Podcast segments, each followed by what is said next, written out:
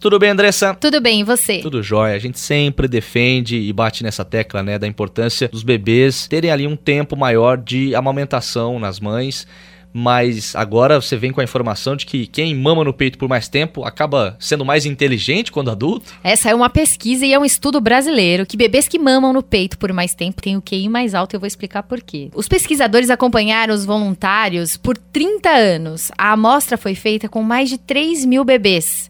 Quando fizeram um teste de QI, nessas crianças que já eram adultas, eles perceberam que tinham até 4 pontos mais altos no QI. Então, assim, pode ser mais inteligente por isso? Pode não? Fica a dúvida pra gente, mas eles estão defendendo. É, é um estudo brasileiro, ou seja, por que não seguir essa orientação de colocar os bebês para amamentarem no peito por mais tempo?